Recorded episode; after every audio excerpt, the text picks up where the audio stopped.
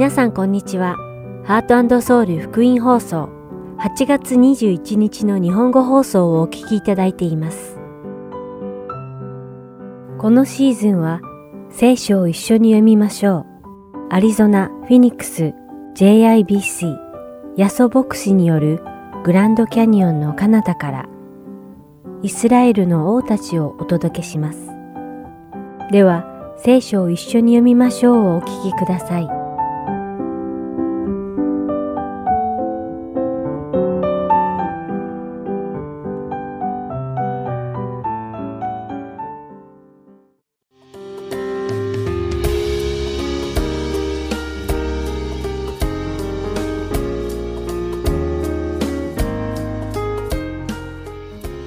皆さんこんにちは。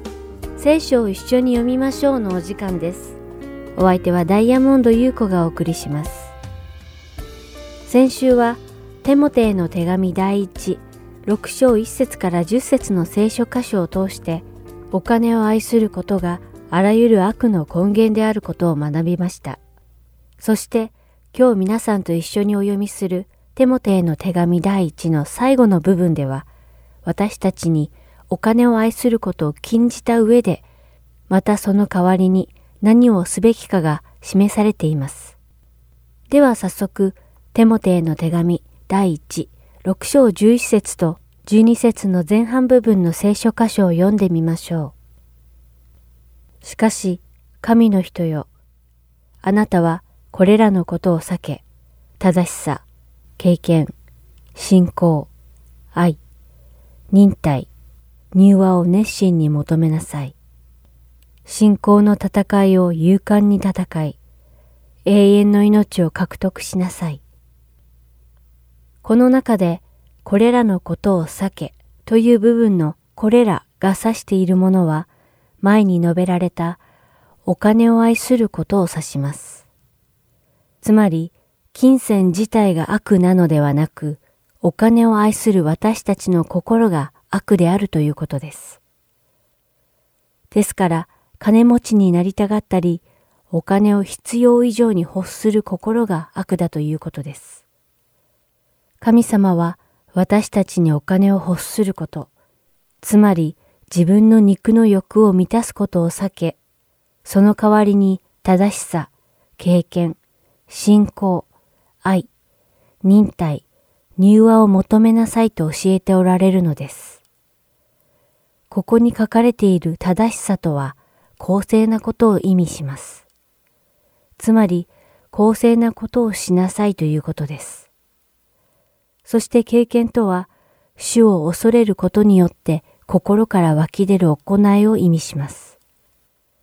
私たちの行いが主を恐れるゆえに心から湧き出る行いであるべきことを意味します。さらに主は信仰と愛、そして忍耐を求めなさいとおっしゃっています。主を心から信じ、主に委ね、主を愛し、兄弟姉妹を愛し、どのような試練の中でも主に委ね、試練を耐えられるようになりましょう。最後に主は、入和を求めなさいとも示されています。入和とは、主である神様の身胸に素直に従う心のことを言います。主は私たちにこのような性質と品格、すなわち正しさ、経験、信仰、愛、忍耐、入和を携えて信仰の戦いを勇敢に戦い抜かねばならないとおっしゃっているのです。それでは今日の聖書箇所、テモテへの手紙第1、6章11節から21節を一緒に読んでみましょう。しかし神の人よ、あなたはこれらのことを避け、正しさ、経験、信仰、愛、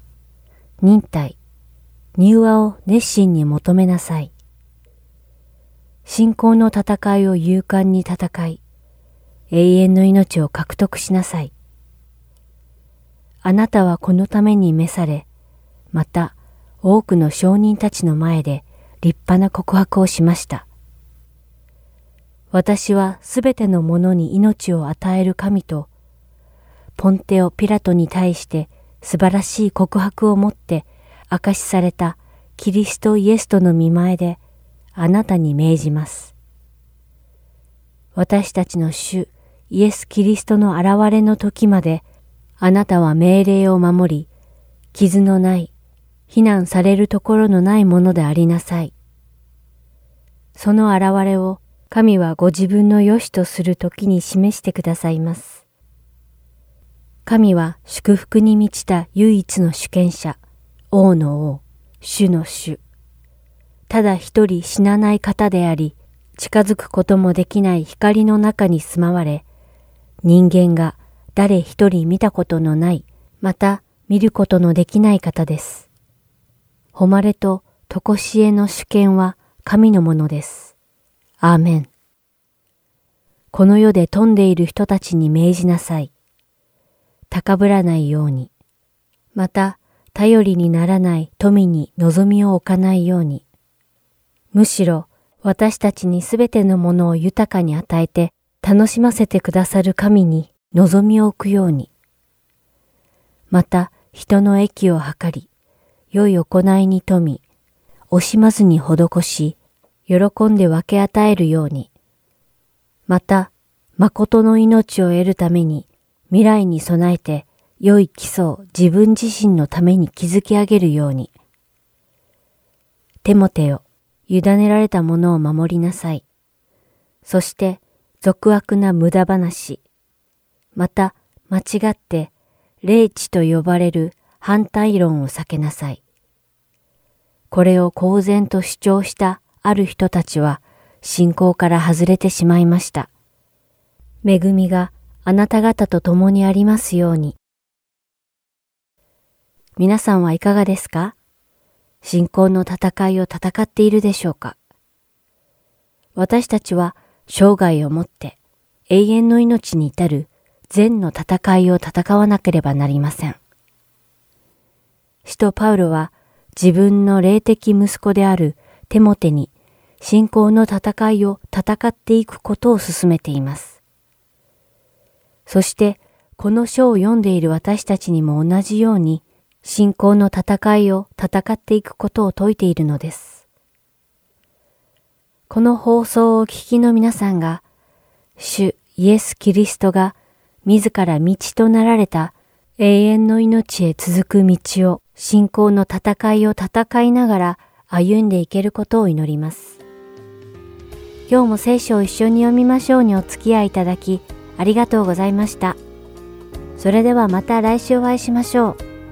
お相手はダイヤモンド優子でした。さようなら。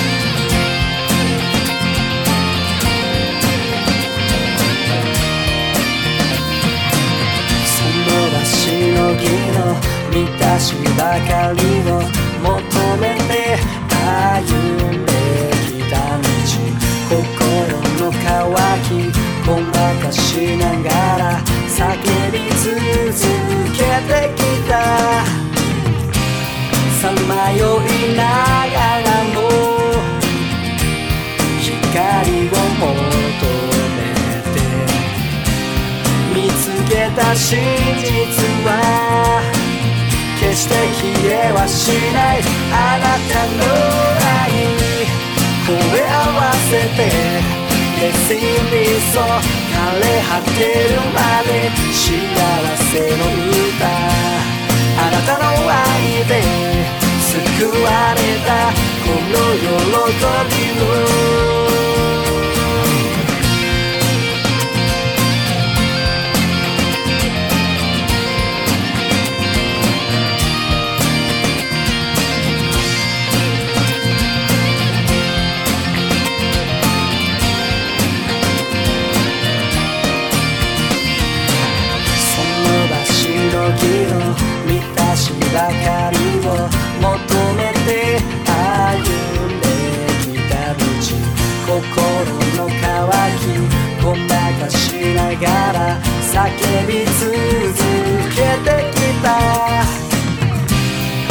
さまよいながらも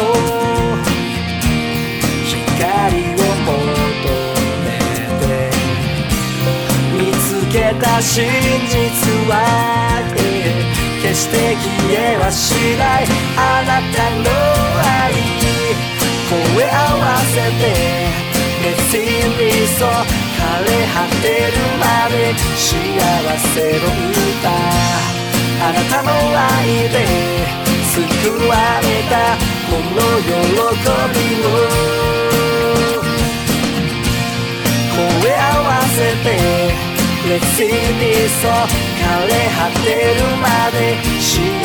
せの歌。あなたの愛で救われたこの喜びを。さまよいながらも。光を求めて見つけた真実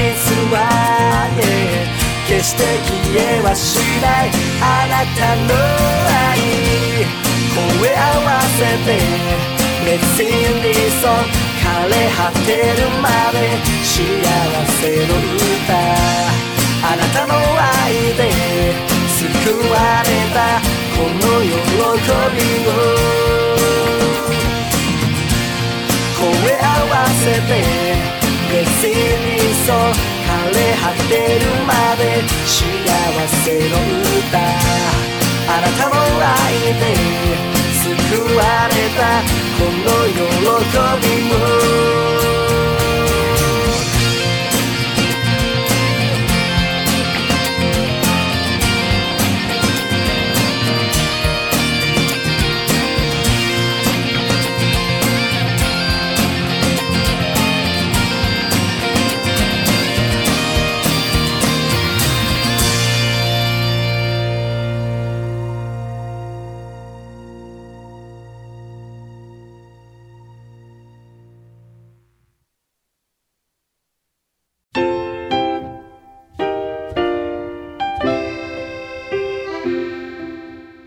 続きましては、アリゾナ・フェニックス JIBC ヤソ牧師によるグランドキャニオンの彼方からをお聞きください。今日のタイトルは、祭祀です。ヤソ先生のお話を通して皆様が恵みのひとときを送られることを願います。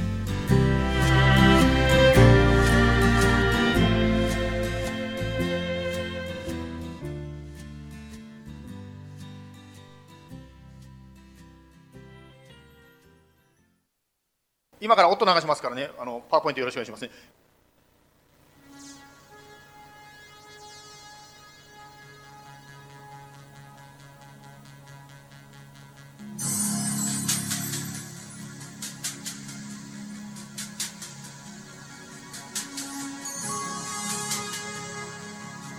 はい、えー、この音楽ですね何の映画の音楽か分かる方いらっしゃいますかね？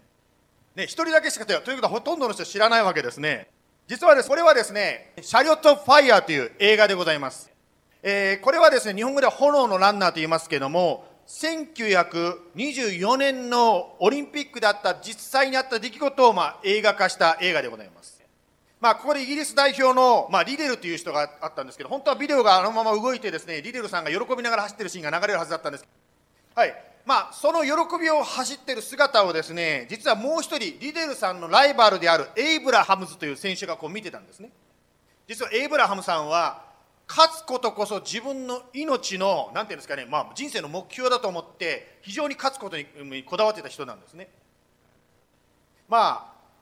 一生懸命練習して最終的にはエイブラハムさんは金メダルを 100m 走でですね金メダルを取るわけですね。しかしその優勝の感動が冷めるとですね彼は非常にですね落ち込んでしまうんですね。というのは人生の目標を失ってしまうからです。世界一になること世界一になって他の人を見下してやるみたいな形で彼の人生を送ってきたのに世界一になってしまったら次の目標がなくなってしまったんですね。旧約聖書にもソロモンという王様が出てきますけどもソロモンという王様はですね全ての欲しいものを手に入れ全てのやりたいことやりたい事業を成し遂げた後にこんなことを彼が書きました。伝道者の書の1の23空の空を伝道者は言う。空の空全ては空。火の下でどんなに労苦をしてもそれが人に何の益になるだろうか。先ほどのエイブラハム選手にしてもですねまたはこのソロモン王にしてもそうですけども人生の目標が何かっていうのがですね失ってしまう分からなくなってしまうということがあります。またはある方はですね自分の頼りにしてたもの例えばそれが健康であったりまたは特定の人であったりそれを失ってしまうということがあるかもしれません。私もですねある時ですね非常に好きなラジオ牧師がいたんですけども、まあ、その牧師先生のがですねリタイアしてメッセージが聞けなくなった時にですねやっぱりなんか心にぽっかりと穴が開いたようなですねイエス様がいなくなったような気がしました、まあ、クリスチャンはですね私たちはみんなイエス様が私の望みだというのは頭では分かっていますけども実際はですねイエス様以外のものが私たちの望みになっていることが現実でありません。それを聖書は偶像と言ってますけども実は私たちクリスチャンは何がしかの偶像というのを手に持っているわけですね。あなたにとってその偶像というものが何かということはそれが取り去られる時に心が動揺してしまうまた平安を失ってしまうことを通してあなたや私の偶像が何かということが分かるわけですね。イエス様が生まれる700年前の話であります。イスラエルにいたウジアという王様が死にました。ウジアという王様はですねイスラエルを52年間の長い時間にわたってですね、まあ、繁栄に導いて素晴らしい王様だったんですがその王様が死んでしまったんですね。まあ、その時にですねイザヤという人ウジヤをイザヤというとややこしいですけどとにかくイザヤという人がこう書きました。イザヤの6の1ウジヤ王が死んだ年に私は高く上げられた御座についておられる主を見た。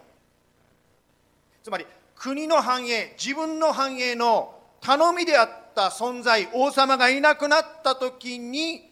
イザヤは主神様を見た。神様に出会ったんですね。まああのオズワルド・チェンバーという方のですねデボーションを私も好きでよく読んでるんですけど彼がですねこう書きました。God has to remove our friends to put himself in their place. つまり私たちのその人生に頼みとなっている存在、まあ、ここでは友達と書いてますけど存在がいなくなるときに神様が本当の主になられるっていうようなことをですねオズワルド・チェンバーズさんが言いました。そのイエス様私たちもそのように苦しみの時そのように取り去られる時に本当にイエス様と出会う。実はそれがデボーションなんですね。毎日毎日私たちは聖書を読みながら神様に出会ってるわけですね。イエス様とこのように私たちが交わることこれが私たちクリスチャンの望みであり喜びであり平安であり力なんですね。ある方はデボーションのことをですねイエス様とのデートの時ってこう呼んでる方がいらっしゃいますね。さて今セミナーをやってますからちょっとテクニカルな話をもう少ししていきたいと思うんですけどもこのイエス様と私という個人的な関係がですねキリスト教の歴史の中でだんだん変わってきてしまいました。清い神と汚れた人間は直接交わることができないということで God 神様と私信徒の間にプリーストつまり司祭さんをですね間に入れることになったんですね。ですからそのプリーストまた司祭さんという存在がいるからこそ私は神にお祈りができるし聖書を理解できるというその真ん中に司祭という人間が入ることになりました。ですからですね、まあ、そのような状況の中にあった時に皆さんもご存知かと思うんですけども16世紀にですね宗教改革ということが起こります。そしてですねどうなったかと言いますと神と私との間が直接つながるようになったわけですね。つまり私は直接神に祈り直接神の言葉を読む。つまり聖書を読むことを通して神様との交わりができるように、まあ、回復された。これがまあ宗教改革でありますね、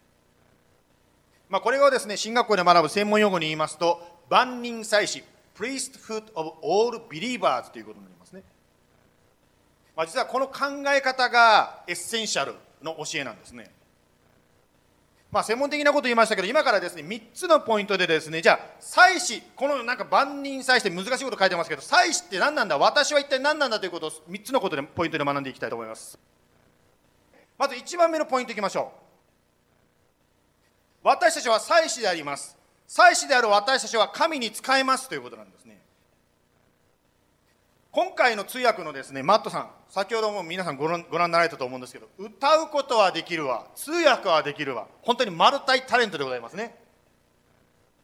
とにかくですね、まあ、マットさんのようにですねいろんな賜物がある方がいらっしゃると思うんですけど聖書を見ますとですね、まあ、パウロさんは大体20種類ぐらいの賜物があるというふうに聖書の中で書いてますね。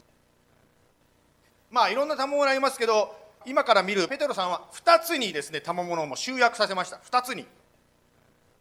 はい、ちょっとそれを見てみたいと思うんですけど第一ペテロの4章の11節。語るのであれば神の言葉にふさわしく語り奉仕するのであれば神が備えてくださる力によってふさわしく奉仕しなさい。まあパウロは20以上書きましたけどもペテロさんの場合は簡単ですね。たった2つに分けてます。ここに2つ出てくるんですけど何か分かりますか？一つは語るのであればと書いてますから語る賜物であります。もう一つはですね奉仕するのであればと書いてますけど奉仕する賜物2つ目。まあ語る賜物と奉仕する賜物どちらをあなたは持ってますかということなんですね。実はですねまず語る人ということで少しちょっと説明したいと思うんですけどまあ、語ると言いますとですね当然やっぱり話するのが好きな人ということになると思うんですけどまたは書くのが好きな人いらっしゃいますね。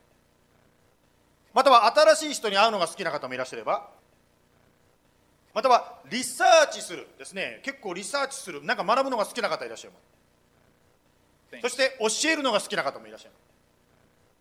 あのー、面白いのはですね教会はですね教える賜物を使う箇所っていうのがたくさんあるんですけども教える賜物がある人っていうのは大体ですねリサーチするのが好きな人なんですよ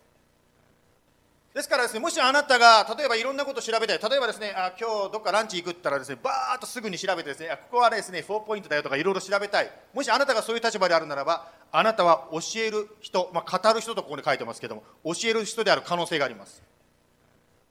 まあそのようなですね賜物を神様が一人一人に与えてくださってるんですね。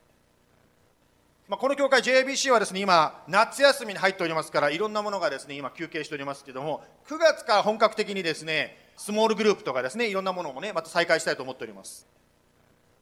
まあ、その中でですね皆さんの中でもこう学ぶのが好きな方リサーチしたい方ですね夏休みでスモールグループがないけどもっと聖書のことを知りたいもっと神様のことを知りたいいろいろ学びたい時どうしたらいいんですかという方もいらっしゃると思うんです。その方はですねまあこれちょっとウェブサイト出してますけど godquestions.org というウェブサイトがあるんですけどまあこれをですねもし読んでいただくとですね結構いろんなですね学びのマテリアルが入っております。実はですね日本語のページもあります。韓国語中国語スペイン語も multilingual でいろんな国のですね言葉で説明が書いてあります。まあ、それを通してですね essential なことまた non-essential なこといろんな立場がそこで説明されておりますのでよければですね学ぶこと私はリサーチが好きなんだもっと知りたいんだという方はこういった形で学ぶこともできると思います。まあ、またはその今度は奉仕する人というもう一つのカテゴリーについて少し話しましょう。手を使って何かをするのが好きな人いらっしゃいますね。またはアウトドアが好きだとかですね体を動かすのが好きだとか。または誰かのお世話をするのが好きな方。例えばですね私たちの教会 JIBC を見てみますとですねもうここにちょっと写真が出ておりますけどこういうねロールケーキとか焼くのが好きな方いらっしゃるんですよね。またある方はですね自分は今病気で外出はできないんだけど皆さんのためにどうぞ使ってくださいと言ってですねこのねビタミンジュースですかこういう、ね、飲み物とかを買ってですね教会にですね送ってくださる方もいらっしゃいます。またはある方はですねその病気の方に何か買い物必要なものありませんかと聞いて必要なものをですねその方のために買って届けてくださる。そんな方もこの教会にいらっしゃいますね。またある方はですね自分でコーヒー豆を焙煎して家でですよフライパンでやってるんですよ。すごいですね。自分で焙煎して飲ませてくれる方はこの中にいらっしゃいますね。またはある方はですね建物教会の建物の外にですね綺麗なお花を植えてですねそれをですね本当にですねテイクケアしてくださってる方もいらっしゃいますね。またある方はですね今日ワシップリーダーされたヒロさんのようにですね車をいじるのが好きな方いらっしゃるんですね。もうねヒロさんにもね何何回直してもらったことがもうお世話になっておりますけどそういうのが好きな方もいらっしゃいますね。またある方はですね教会の子供の部屋にですね戸棚を昨日もね夜やってくださってましたけど戸棚をつけてくださるそんなのが好きな方いるんですね。またある方は楽しいイベントを企画するのが好きな方いらっしゃいますね。昨日もね愛さんをはじめですねキャリアのねグループの方がですねフットバンクのね報酬されてましたよね。まあ、このようにですね語る賜物欲する賜物がありますけども祭司としての私たちは神様に仕えましょうというのが最初のポイントであります。はい2番目のポイントいきましょう。祭司である私たちはチームワークで使いましょうということです。あのまあ、スポーツでもですねいろんなチームワークというとどうしてもスポーツになると思うんですけどスポーツでもですねプロのスポーツとアマチュアのスポーツといろんなスポーツがあると思うんですね例えばですね今え大リーグですね、大リーグの世界ではですね、岩手県出身の大谷選手がですね、今、ロサンゼルスエンゼルスですごい大活躍してますね。このようにプロのスポーツの場合は、世界中からタレントのある人たちを呼んできて、チームを作って、まあ、いろいろ頑張ってますね。それに対してですね、学校のスポーツ、特に体育の授業の場合はですね、例えばバスケットやる場合は、体育の授業に参加している人たちを訓練して、その中でチームを作っております。実は教会はそのプロとその学校の体育の授業と比べているならば教会の場合は体育の授業のような感じがしますつまり教会に来ている人の中で先ほど言いましたようにいろんな賜物ある人たちがそれぞれの賜物を磨いてチームワークで使えていくこれが教会でありますチームワークを行うためにはですねやはりそれぞれのチームの働きをまとめる、まあ、キーパーソンのような存在が必要になりますねですからですね JIBC の中でもですね今一覧表を見せますけれども、まあ、いろんな働きがですね教会の中の皆さんを通して行われておりますね。ねまあ、本当にですね、まあ、その中で社会人であればですね愛さん、スーさんですねいやキーパーソンとして働いてくださってますよね。まあ、スーさんが誰か知らない方もいらっしゃると思うんですが今度またねあの改めてこのスクリーンの画面の前でですねご紹介したいと思います。また男性のグループの場合はですねマットさんやですねジムさんがですねあのスモールグループを導いてくださってますよね。また女性のスモールグループですね、バイさん、またはですね、幸子さんですね、本当に今、女性のいろんなグループをね、今、作ろうとしているところもありますね。また中高、大学生はバイとか、またケイラブ君とかですね。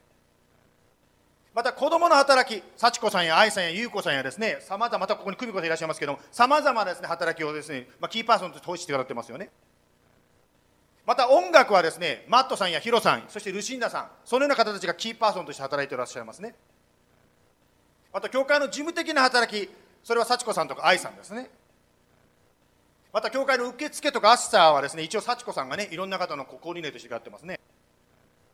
また、え教会掃除、あやって書いてますけど、実はですね、別に誰も決まってないんですけど、あやさんが率先してされてるもんですから、もうあやさんの名前入れてしまいました。まあ、チームワークで使えるということですけど皆さんの中で画面を見てる方の中でですね私も何かやりたいんだけどやることないかなと思ったらこの名前の人たちに聞いてみてください。私はどうやってこのあなたのグループでお手伝いできますかと聞いてみてください、はい、このようにですねチームワークで私たちはイエス様に仕えていくというのが2番目のポイントでございます。でそしてですね、えー、最後に3番目のポイントでありますけれども祭司である私たちは取りなしをしますということです。取りなしをします。まあ、取りなすのはどういうことかという取りなすの言葉の意味なんですけども2つの人の間を中を取り持つという意味があります。神と人との間を取り持つのが、まあ、祭司という役目が私たちに与えられているわけですね。ヘブル書ではこのように書いておりますけどもイエスは永遠に存在されるので変わることのない祭司職を持っておられます。したがって25節イエスはいつも生きていて彼らのために取りなしをしておられるのでご自分によって神に近づく人々を完全に救うことがおできになります。最初は取りなすということなんですけどもですからイエス様が私たちをつないでくださっているからこそ私たちは取りなしの働きをできるわけなんですね。さて、えー聖書ですね、ヘブル書の4章の16節にこう書いてあります。ですから私たちは、憐れみを受け、また恵みをいただいて、折にかなった助けを受けるために、大胆に神の恵みの御座に近づこうではありませんかと書いてあります。私たちが祈りで取りなすときに、誰かのために祈るときに何が起こるかというと、ここで書いてますね、憐れみを受けると書いてます。また、恵みをいただいてとか、恵みを受けると書いてますね。また、折にかなった助けをいただくと書いてます。言い方を変えるならば、取りなしをしないならば、祈らないならば受けない恵みや憐れみや助けがあるということなんですね。ある牧師先生が言いました。祈りに導かれることはいいことである。つまり、祈らなきゃならないということは、実は不幸なことではなくて、神様の奇跡を見るチャンスなんですね。ですから皆さん、私の人生の中でですね、祈らなきゃいけないという時はですね、ぜひ覚えてください。その時こそ神様があなた、また一緒に祈る誰かを通して働く時なんですね。先ほどですね、まあ、信樹君がですね、自分の証しをしてくれましたが、まあ、あの、ちょっとね、難しいなと思うのは、自分の息子ですからね、息子という考えを切って、一人の教会に来てる人というふうに考えるならば、こういうことになるわけですけども、彼はこれから伝道を始めようとしています。しかし、あと2週間で50%のその働きが満たされなきゃいけないという、もう切羽詰まったところに彼がいるわけなんですね。ですから父としてではなくてですね、一人の牧師としてやっぱり彼に話すのはですね、本当にあなたが神様から導いてるなら、言い方を変えるならば、神様があの U of A で、そのstudent ministry を起こそうとしているならば、不可能なことは可能にできるよというふうに私はですね、信樹君に言いました。ですから、祈らないと受けることができないものがあるということが、ヘブル書の4章の16節からも分かるわけですね。さて、先ほど20名近くの方がですね、えー今、キャンプに行ってると言いましたけども、これが写真でございます。キャンプというのはですね、教会キャンプのいいところはですね、日常生活から離れて、神様と交わる、また神様を愛してる人たちと一緒に交わる時であります。そのようなですね、本当に神様との交わりだけに入るとですね、まあ、ここで聖書に、先ほどのヘブル書に書いてあるように、恵み、憐れみ、励まし、力、助けをいただくことができるんです。しかしこれは若者だけの特権ではありません。私たちもですね、ここでですね、本当に神様を思いっきり賛美して、神様に思いっきり祈るときをですね、まあ短いバージョンのキャンプですけど、行いたいと思います。それを通してですね、神様から励ましと力をいただきたいと思います。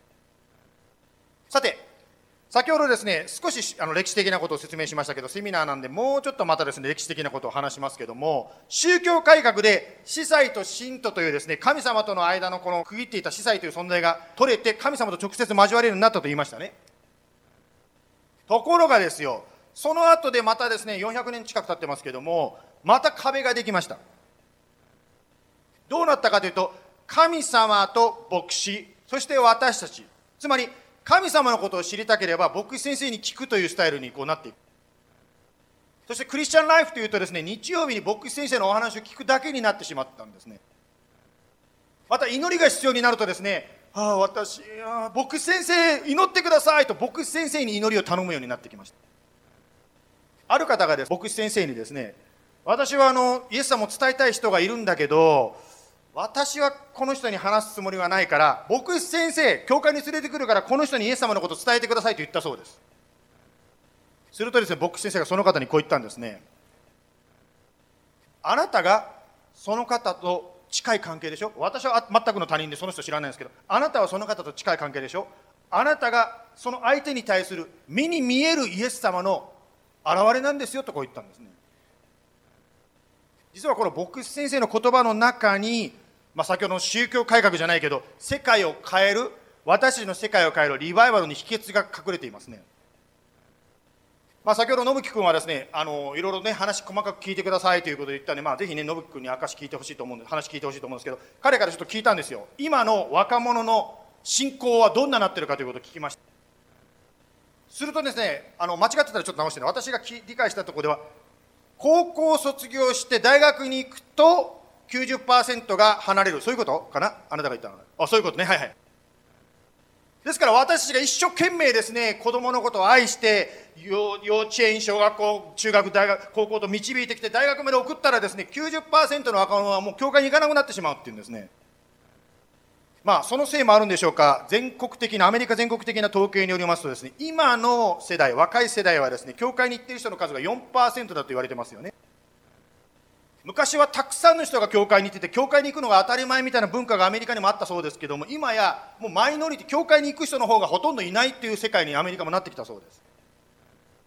その中でですね、もちろんいろんな理由がですね、まあ、専門家も皆さんも聞いたことあると思うんですけど、どうしてこんなになっちゃったのかの理由はいろいろ出てきてると思うんですけども、しかしその一つの理由がですね、家庭にあるというふうに言われております。日曜日にですね、ユースグループで本当にイエス様の教えを聞いてですね、礼拝でイエス様に触れられて家に帰りますが、月曜日から土曜日のデイリーライフの中で家族とやの接している中でですね、まあ、簡単に言うとですね親の信仰に幻滅しているというのがたくさんあるそうです。痛い言葉ですけど。日曜日にですね手を挙げてハレルヤと言ってるのに月曜日から土曜日まで聖書を開かないそんな親の姿を見てですね子供たちががっかりしてしまってですねまあそれが一つの理由ではないかと言われております。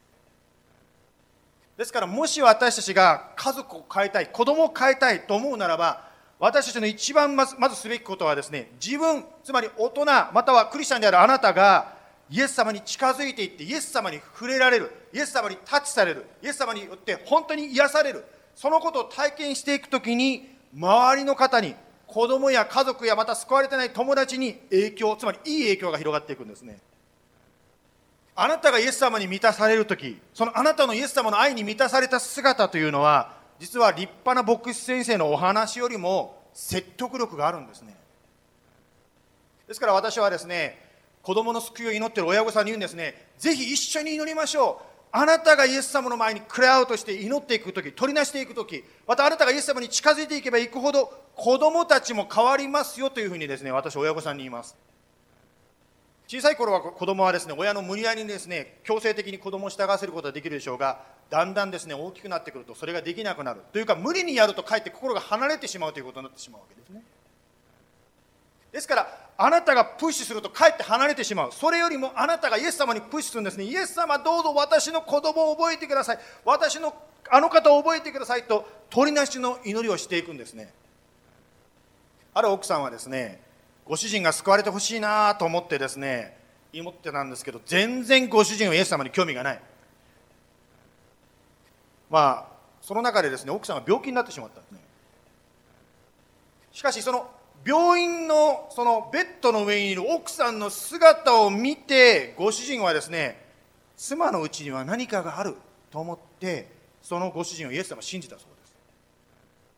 私たちがそのように鳥なしの祈りをするとき祭司として鳥なしの祈りをするときに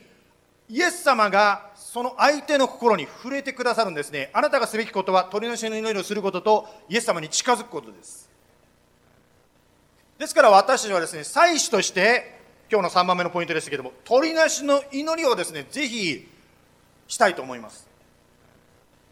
例えば自分の家族やですね、家族のために祈りましょう。またはあなたの同僚とかですね、クラスメールとか友人とかですね、近所の人とか、本当に心にその思いが与えられた人のために祈りましょう。また、教会、またイエス様を信じてない教会に来ている方、神様は教会を用いて福音を広げますけど、その教会のために、またイエス様を信じてなくて教会に来ている方のために祈りましょう。また社会や国のためにも祈りましょう。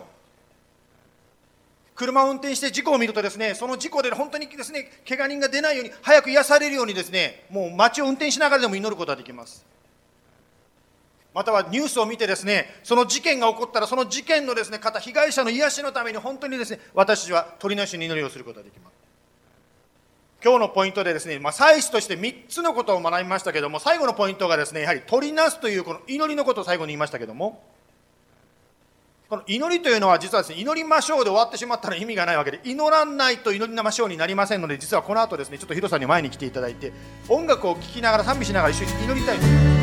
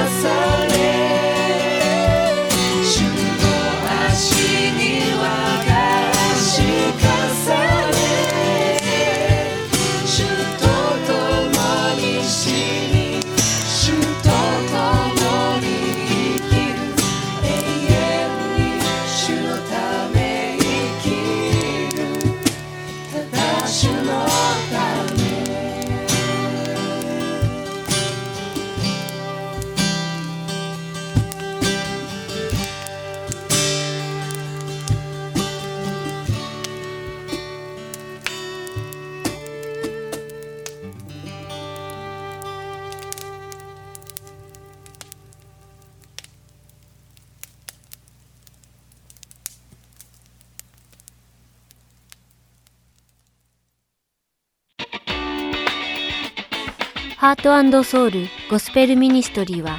日本人の方で韓国語のできるボランティアの方を募集しています。私たちの活動にご協力していただける方は、ぜひ Heart Soul までご連絡ください。電話番号602-866-8999または heartandsoul.org at gmail.com heartandseoul.org at gmail.com までよろしくお願いいたします。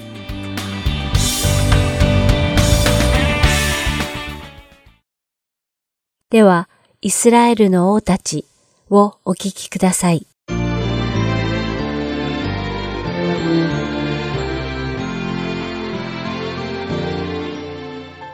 皆さんこんにちは。イスラエルの王たちの時間です。お相手は横山まさるです。先週の放送では、南ユダ王国第16代王ヨシアについてお話ししましたが、今週も引き続きこのヨシア王について学んでいきましょう。さて先週は大祭司ヒルキヤが主の宮の修理中に発見したモーセを通して示された主の立法の書を書記官シャファンに渡し、それをシャファンがヨシア王の前で読み上げたことを学びました。立法の内容を知ったヨシア王は、衣を裂いて主の御言葉に逆らい続けていたユダの民に対する主の見怒りに恐怖しました。そこでヨシア王は、祭司ヒルキヤと家来を女預言者フルダのもとに送り、主の身胸を伺わせました。すると、女預言者フルダは彼らに、主を捨てて偶像を崇めたユダの罪のために主は怒られて、立法に書かれたすべての呪いと災いを下すことを告げました。それだけでなく、フルダは、王ヨシアが主の見舞いにへり下って、衣を裂いて主の見舞いで泣いて祈ったので、主は彼の願いを聞き入れて、ヨシアの時代には災いを下されないことも告げたのです。女預言者フルダから告げられた主の身旨を聞いたヨシアは、すぐにユダとエルサレムの全住民を主の宮に集めました。そして彼らの前で発見された立法の書に記されている契約の書のすべてを読み聞かせ、全住民の前で主と契約を結んだのです。歴代史第2の第34章31節から32節を読んでみましょう。そこには、それから王はその定めの場所に立ち、主の前に契約を結び、主に従って歩み、心を尽くし、精神を尽くして、主の命令と証と掟を守り、この書物に記されている契約の言葉を行うことを誓った。彼はエルサレムとベニヤミンにいるすべてのものを固く立たせた。エルサレムの住民はその父祖の神である神の契約に従って行動した。とあります。それからヨシアはこの契約を実行するためにイスラエルの民に属するすべての力、忌むべきものを取り除くことを始めました。列王記第2の第23章の24節を読んでみましょう。さらにヨシアは、霊媒、口寄せ、テラフィム、偶像、それにユダの地とエルサレムに見られるすべての忌むべきものも除き去った。これは祭司ヒルキヤが主の宮で見つけた書物に記されている立法の言葉を実行するためであった。と書かれています。ヨシア王は心と精神と力を尽くして主の証と掟を守りました。列王記第2の第23章の25節には、ヨシアのように心を尽くし、精神を尽くし、力を尽くして、モーセのすべての立法に従って、主に立ち返った王は彼の先にはいなかった。彼の後にも彼のようなものは一人も起こらなかった。とあります。ヨシアは自分自身だけではなく、イスラエルのすべての民に主だけを崇めさせました。歴代史第2の第34章33節には、ヨシアはイスラエル人の全地から意味嫌うべきものを除き去り、イスラエルにいるすべてのものをその神、主に仕えさせた。彼の生きている間、彼らはその父祖の神、主に従う道から外れなかった。と書かれています。ユダのすべての民と共に、主だけを崇めると約束したヨシアは、主の救いを覚えて行う杉越の祭りを復活させました。歴代史第2の第35章の1節から19節にその様子が詳しく書かれています。ヨシアはまず手始めに祭司たちとレビ人を任命してその任務に就かせ、モーセを通して示された主の御言葉通りに杉越の祭りを準備するように命じました。そしてその命令に従って祭司とレビ人たちは自分自身の身を性別し、立法に定められた通りに忠実に杉越の祭りの準備をしたのです。歴代史第2の第35章の16節から19節を読んでみましょう。そこには、こうしてこの日にすべて主への奉仕の用意ができ、吉谷王の命令の通りに杉越の生贄を捧げ、主の祭壇で全焼の生贄を捧げるばかりになったので、そこにいたイスラエル人は、その時、杉越の生贄を捧げ、7日間、種を入れないパンの祭りを行った。預言者サムエルの時代からこの方、イスラエルでこのような杉越の生贄が捧げられたことはなかった。イスラエルのどの王も、ここでヨシアが行い、祭司たちとレビ人、及びそこにいた全ユダとイスラエル、さらにエルサレムの住民たちが捧げたような杉越の生贄を捧げたことはなかった。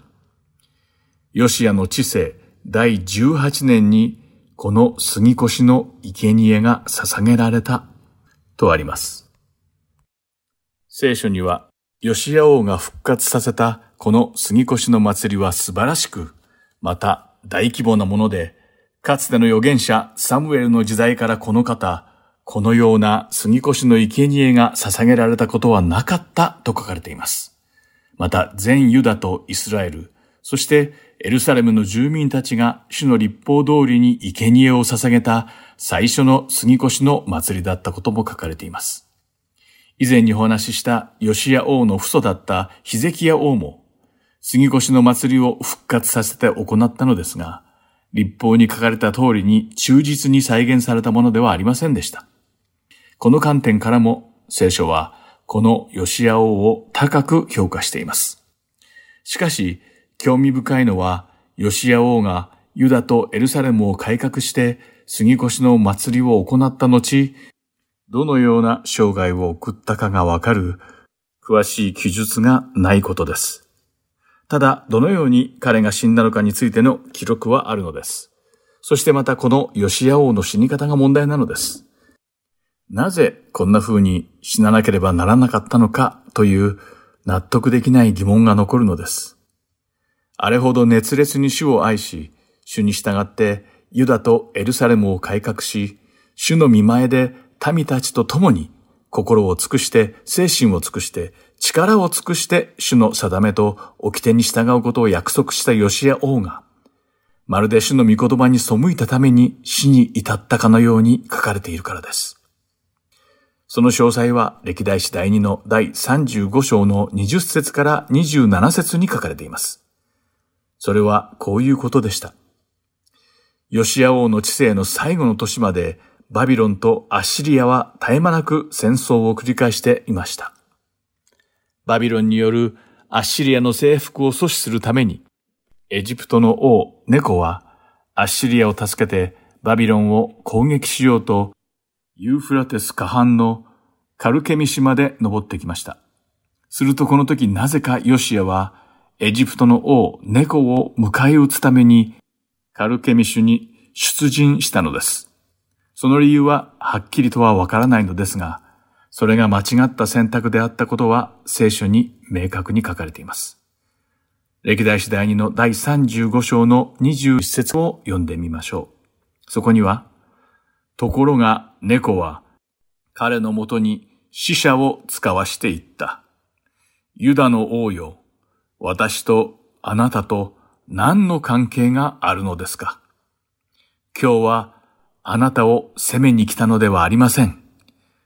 私の戦う家へ行くところなのです。神は早く行けと命じておられます。私と共におられる神に逆らわずに控えていなさい。さもなければ神があなたを滅ぼされます。と書かれています。しかし、ヨシア王はこの忠告を無視して、変装をして猫王と戦おうとメギドの平地に向かったのです。そしてその戦いでヨシア王は敵が放った矢にいられて重傷を負い、エルサレムに運ばれたのですが、なんとそこで生き絶えてしまうのです。歴代史第2の第35章22節には、ヨシア王が死んだのは、神の御口から出た猫の言葉を聞かなかったからだと書かれています。ヨシア王の最後はまるで罪深い者が主の裁きにあって迎える主のようでした。主の御言葉に忠実に従って力強く改革を起こし、民を導いた王だったのに、結局最後はエジプトの王猫に言われた言葉が主の御口から出たものであると悟れずに、どう考えてもお門違いなエジプト軍との戦いに出向いて殺されてしまったからです。このようにヨシア王は、あれだけ主に仕えて頑張ったのに、最後にたった一度だけ主の御心に逆らったために命を落としてしまいました。信仰に固く立っているつもりでも、すべてのことを主に委ね、主の身胸を常に求めて従うことの難しさを考えさせられるヨシア王の最後でした。幸いなことに、主は私たちにイエス・キリストの霊である精霊を与えてくださいました。私たちのうちに住んでくださる精霊が私たちを導いてくださいます。私たちは常にそのことに感謝し、自分自身ではなく精霊に頼り、信仰の道を最後まで走り終えることができるように祈りましょう。今日も最後までお付き合いいただきありがとうございました。ではまた次回、イスラエルの王たちでお会いしましょう。お相手は横山まさるでした。さようなら。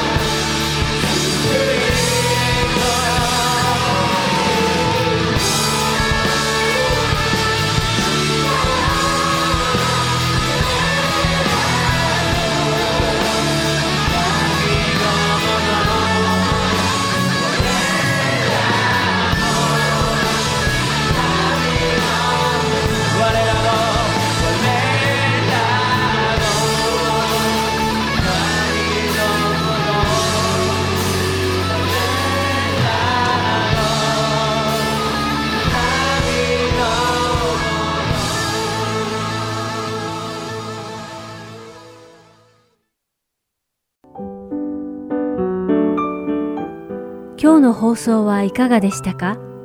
最後までお付き合いくださりありがとうございました。また来週お会いしましょう。